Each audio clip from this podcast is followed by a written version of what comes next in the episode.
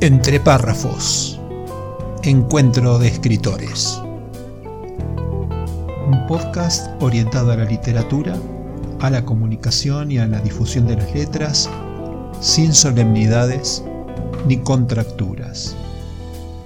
Reportajes a escritores de habla hispana, audiocuentos, curiosidades, rarezas y temas de interés. Soy tu anfitrión, mi nombre es Marcelo Urbano periodista, escritor y por la gracia de las nuevas tecnologías, podcaster. Entre párrafos. La parte divertida de las letras.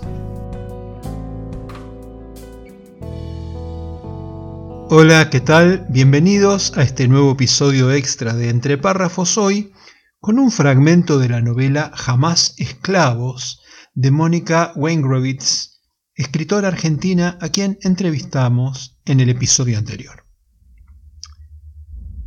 Por una mujer. Pedro vivía en las barracas de los hacheros solteros. Ese inmundo alojamiento en la forestal estaba destinado al nivel más bajo entre el peonaje. La clara división de clases era una réplica del reinante mundo capitalista y colonialista. Los administradores y empleados jerárquicos vivían en lujosas mansiones, una patética expansión de vana superioridad que resaltaba por su incongruencia con aquel entorno salvaje. Los empleados que ejercían oficios, albañiles, carpinteros y mecánicos, ocupaban con sus familias modestas pero relativamente dignas viviendas de material que eran sólo mínimamente más pequeñas que las viviendas de los médicos, ingenieros y maestros que, por más diplomas que tenían, tampoco dejaban de ser meros sirvientes de los amos y señores del imperio del quebracho. Los peones casados gozaban del privilegio que les otorgaba ser padres de familia y, a, a, diferencia de sus compañeros solteros en las barracas, albergaban ranchos de madera. Las mujeres de los peones y hacheros trabajaban en el servicio doméstico, limpiando, lavando, planchando y cocinando para los administradores, ingleses en su mayoría. Los niños asistían a clases en una escuela donde, más que compartir conocimientos, se los domesticaba para que crezcan siendo obedientes y disciplinados trabajadores. El cura completaba la educación de los pequeños y no pasaba un día sin que sermonee sobre las ardientes llamas del infierno y el tormento que allí espera a los desobedientes y a los pecadores. Los peones, pulidores, carreros y hacheros pasaban los domingos en la cantina, se embriagaban para olvidar los horrores del trabajo forzado durante la semana pasada, o tal vez para enfrentar con coraje la siguiente. Los primeros domingos después de su llegada a la forestal, Pedro se sumó a sus embrutecidos compañeros de trabajo y los acompañó a la cantina, pero en vez de gastar su paga semanal en aguardiente, intentó una arenga que nadie escuchaba. Lo hizo un domingo tras otro, hasta darse por vencido. Lo confundía la total falta de conciencia de clase de los peones y a la vez lo frustraba su propia incompetencia para crear esa conciencia. Pensaba que no habían pasado tantos años desde la heroica epopeya de los trabajadores del Tanino, allá por el año 1919, que se rebelaron contra el maltrato y las deplorables condiciones de trabajo y, tal vez, se dijo a sí mismo, es el recuerdo de la brutal represión que puso fin a aquella revuelta los que los intimida y no les permite defender sus intereses. Decidió que cambiaría su plan de acción. Lo voy a lograr con la ayuda del maestro, pensó. Si los padres están perdidos, debemos trabajar con los niños. Después de desistir a hacer proselitismo revolucionario en la cantina, Pedro se hizo el hábito de intentar amenizar sus domingos conversando con el maestro. El hombre era la imagen misma del desamparo. Parecía estar siempre desorientado y más fuera de lugar que monja en un quilombo. Cuando En una de sus conversaciones, Pedro le preguntó por su edad. Quedó sorprendido, pues el maestro aparentaba ser mucho más viejo de lo que en realidad era. La forestal convirtió a quien fuera un docente idealista en un insípido y uranio hombre derrotado por la cruda y brutal realidad. Usualmente, Pedro lo encontraba a mitad de camino entre la escuela y la vivienda del hombre. Hacían el corto trecho conversando sobre nimiedades y al llegar a su casa, él entraba solo para volver a salir prontamente con una botella y dos vasos.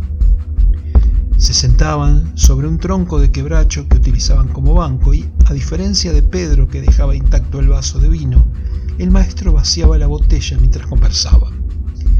Pedro no se había atrevido a confesarle al maestro cuál había sido la razón que lo trajo a la forestal. Inicialmente se dijo que antes de revelar la verdad debería estar seguro de que no lo delataría, pero con el transcurso del tiempo fue el amargo derrotismo del maestro lo que lo llevó a seguir guardando silencio. El maestro siempre comenzaba la charla con un monólogo de abrumador simplismo, plagado de obviedades, así como de protestas y reproches por la vida que le había tocado. Luego pasaba a instar a Pedro para que aplique por un puesto como docente. ¿No tuviste suficiente con el hacha? Ya le demostraste que sos bien macho. Deja esas tonterías que si no te mata el trabajo o el clima, te mata alguno de esos bestias con los que trabajas. Me gusta ser hachero y no soy maestro, contestaba Pedro, para volver a escuchar siempre la misma respuesta. Buena falta nos hace otro maestro, y vos sabés leer y escribir, y eso es más que suficiente para enseñar a estos pobres cachorros. No te entiendo. Ese domingo el calor y la humedad eran más insoportables que de costumbre. La sombra que daba el árbol bajo el cual estaba sentado Pedro no lograba mitigar esa inocente sensación de agobio y de sofoco que no lo había abandonado desde su llegada al Chaco santafesino y de lo cual no conseguía desprenderse. La transpiración se mezclaba con el eterno polvo que lo cubría todo y que daba a toda esa apariencia de perpetua suciedad y de decadente deterioro. Estaba ensimismado en sus propios pensamientos cuando frente a él pasó corriendo una mujer desaliñada. La miró alejarse por el polvoriento camino que conduce a la iglesia. A llorar sus penas al cura, irá, pensó mientras se levantaba para tomar el mismo camino que la mujer, decidido a buscar al maestro. La escuela estaba compuesta por una sola sala que albergaba un pizarrón y algunos pupitres, un mapa de la República Argentina y un retrato de Sarmiento que colgaba torcido sobre la pared. A la mañana acudían los más pequeños y a la tarde los mayores. El hombre hacía replicar la campana, izaba la bandera y los niños ingresaban soñolientos y desganados por la única puerta, mientras que regimientos de hiperactivos insectos hacían su entrada triunfal por las dos ventanas que siempre se mantenían abiertas para dejar correr el aire. Junto a la humilde escuela, la iglesia de tres naves se erguía solemne con su campanario y su blanca fachada que resplandecían en aquel deprimente entorno. Pedro vio a la mujer acercarse a la iglesia y al cura salir para recibirla. No se preguntó qué hacía la mujer en la iglesia a esas altas horas de la tarde, cuando la misa había concluido y los hombres seguramente ya estaban en sus casas durmiendo la borrachera. Desde lejos pudo percibir el malestar del cura para con la mujer y al irse acercando pudo oír el enojado tono de voz del hombre y pronto también pudo comprender qué estaba diciendo. ¿Qué has hecho para que te dé semejante paliza? Te ha destrozado la cara. ¿Cuántas veces te he dicho que es tu deber ser obediente, sumisa y sometida a tu marido, así como a Dios? El maestro estaba ocupado Al escuchar los gritos del cura salió para enterarse de qué se trataba el algarabío. Miró a la joven sin verla y le hizo señas a Pedro para que entrase a la escuela. Pedro lo siguió y le dijo que deberían hacer algo, que esa mujer necesitaba un médico, no un cura. No te metas, le contestó el maestro a la vez que le ofrecía a Pedro un trago de la botella. Todavía podían escuchar los sollozos de la mujer y la voz arrona del cura diciendo, Eres tan rebelde que pareces un engendro del diablo. Pedro, pálido por la ira, lo instaba a hacer algo. Vamos, hombre, hay que proteger a esa pobre mujer o vas a esperar sin hacer nada a que el marido la mate. El maestro, impávido, contestó, te dije que no te metas. De estos asuntos se ocupa el cura. Es cosa de todos los días. Ojos morados y huesos rotos. Mujeres y niños maltratados. Ya te vas a acostumbrar. Pedro lo miró con estupor y sin decir palabras se apresuró a salir de la escuela. No pensó en lo que hacía, simplemente tomó a la mujer del brazo a la vez que le ordenaba. Vos venís conmigo. No sabía dónde iría, ciertamente no a las barracas de los hacheros, así que sujetando a la joven con fuerza, se dirigió corriendo a la casa del maestro y éste los siguió jadeando. No era capaz de correr tan rápido como Pedro, y cuando llegó a su casa encontró a la mujer ya sentada en su cama y a Pedro limpiándole con un trapo mojado la cara lastimada. Rápido, escapen por el camino que sale a la ruta. Todos ya saben lo que pasó y si los encuentran acá, nos mata a los tres. El maestro sacó de su bolsillo unos billetes arrugados, se los entregó a Pedro mientras lo empujaba fuera de la casa y decía, Vos también, negra de mierda, fuera los dos. Ella no se movió hasta que Pedro le ayudó a levantarse y ambos salieron al camino amparados por la oscuridad. Caminaron en silencio, lo más rápido que permitieron las piernas de la joven. No había transcurrido más de media hora cuando comenzaron a oír a lo lejos el griterío. Ellos nunca supieron que el maestro no los delató. Cuando el furioso marido y sus compinches pasaron por su casa, este les dijo que sí, que le había llamado la atención ver a lo lejos a una mujer y a un hombre correr. Dijo que no los reconoció, pero les indicó que iban en la dirección opuesta a la que en realidad tomaron Pedro y la joven. Camino al monte los vi pasar, exclamó con una determinación inusual en él. Ya clareaba el alba cuando Pedro se percató que ella lloraba en silencio. Ya está, le dijo. Prácticamente llegamos a la ruta y vamos a encontrar algún camión que nos lleve. A esto, la mujer respondió llorando y gritando a todo pulmón, me va a matar. Tengo que volver. ¿Estás loca? ¿Estás loca? preguntó atónito Pedro. Si vuelves te mata. Si te quedabas te mataba. Estaban parados a la vera del camino y él intentaba calmarla. Vamos, sentate sobre esa piedra. Yo soy Pedro. ¿Cómo te llamas? María alcanzó a contestar cuando un elegante vehículo frenó junto a ellos. Se abrió la puerta y bajó un hombre alto y de distinguido aspecto. ¿Qué anda pasando por acá? preguntó a la vez que miraba detenidamente el rostro golpeado de María con las lágrimas aún rodando por sus mejillas. Ella no dijo palabra, y Pedro solo susurró un no es lo que parece. Suban, dijo el hombre, me cuentan todo durante el viaje, yo voy rumbeando para Buenos Aires. Pedro y María, aliviados por la perspectiva de alejarse, subieron al auto sin poner reparo alguno.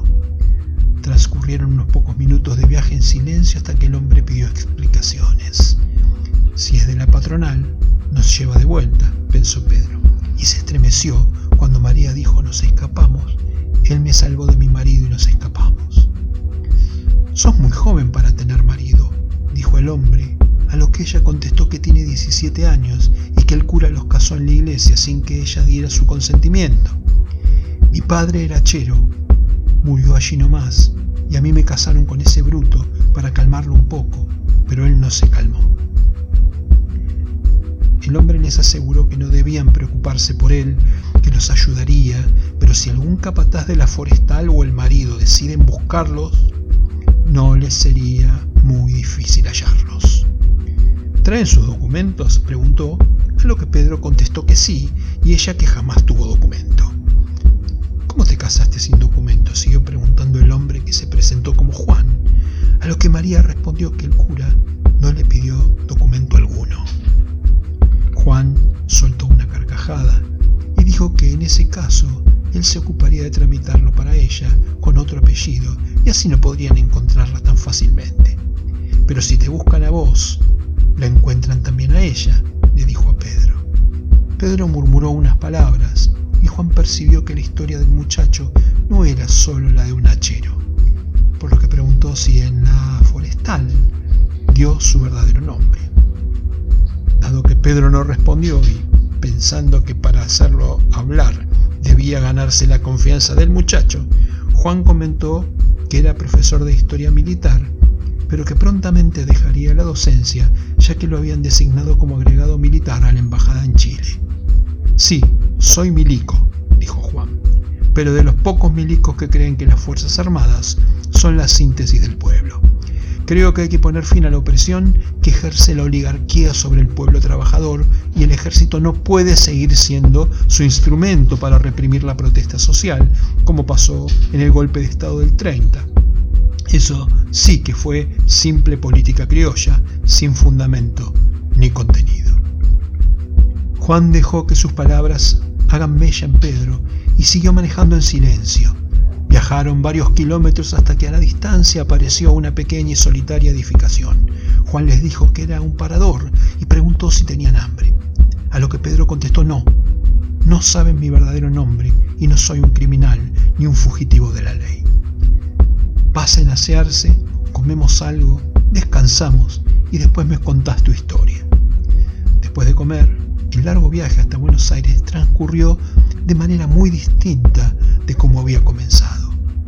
María dormía, Juan y Pedro conversaron durante todo el trayecto. Pedro le relató la historia de su vida, lo hizo partícipe de sus ideales y del truncado proyecto que lo llevó a la forestal. Juan lo escuchó en respetuoso silencio y cuando Pedro terminó de hablar, Juan volvió a detener el auto, se bajó y con total seriedad le pidió a Pedro que también baje del auto. Estaban en medio de la nada los envolvía la penumbra de la noche que ya se acercaba, y Juan reconoció en los ojos de Pedro que retornaban la desconfianza y el temor del joven. Vamos, no tengas miedo. María despertó y preguntó qué sucede. Nada, dijo Juan, solo quiero dar un abrazo al muchacho. De ese momento en adelante, Juan habló sobre la importancia de la acción colectiva, orgánica y planificada. Dijo que es necesario organizar y conducir al pueblo, y para hacerlo debe haber un correlato entre doctrina, teoría y forma de ejecución. Agregó que hay estrategia y hay táctica, y que para movilizar y concientizar al pueblo trabajador se deben utilizar los mecanismos apropiados. Sin improvisaciones, dijo, si realmente se quiere lograr el objetivo, hay que preparar el terreno, localizar las fuerzas políticas existentes con las que compartís valores, principios y convicciones, negociar con ellas, formar coaliciones para sumarlas a tu proyecto y así consolidar una nueva fuerza. Pedro escuchaba absorto y parecía engualichado por las palabras de Juan. Definir doctrina, difundirla, adoctrinar y formar dirigentes y sobre entonces diseñar un esquema de acción. Parece que vos empezaste por el final, muchacho, le dijo Juan. Hasta aquí este fragmento de la novela Jamás Esclavos de Mónica Wengrowitz, escritora argentina, quien entrevistamos en el episodio anterior. Espero que lo hayan disfrutado como yo. Hasta la próxima. La clave Muspelheim. Dijo la crítica. La novela de Marcelo G. Urbano es una pieza que tranquilamente está a la altura de las que suelen ganar el premio Planeta o incluso de muchos bestsellers internacionales. De hecho, hay algunos aspectos de la trama que recuerdan a obras maestras del género como El péndulo de Foucault de Humberto Eco o El Club Dumas de Arturo Pérez Reverte. A veces los milagros ocurren y es toda una fiesta cuando esto sucede. La clave Muspelheim es una masterclass sobre cómo escribir una novela con recursos clásicos de ficción histórica, pero también del documental y del cine de suspenso. Suplemento Cultura Diario Hoy Día Córdoba, Cesari Novek. Para adquirir el libro en formato papel solo para Argentina, https barra barra marcelogeurbano.com.ar slash tienda. para Latinoamérica y Europa, adquirirlo en la tienda del autor en amazon.com, tanto en formato papel como en ebook. La clave Muspelheim.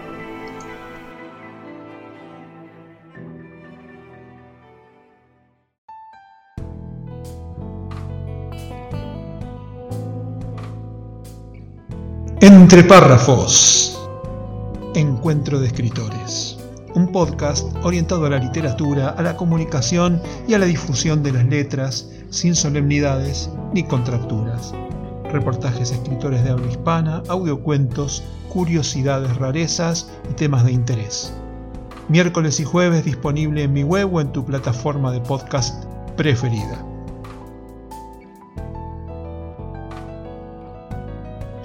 Sos escritor y te interesa participar, comunícate conmigo. Si sos oyente, Espero tus comentarios, críticas o aportes escritos o grabados.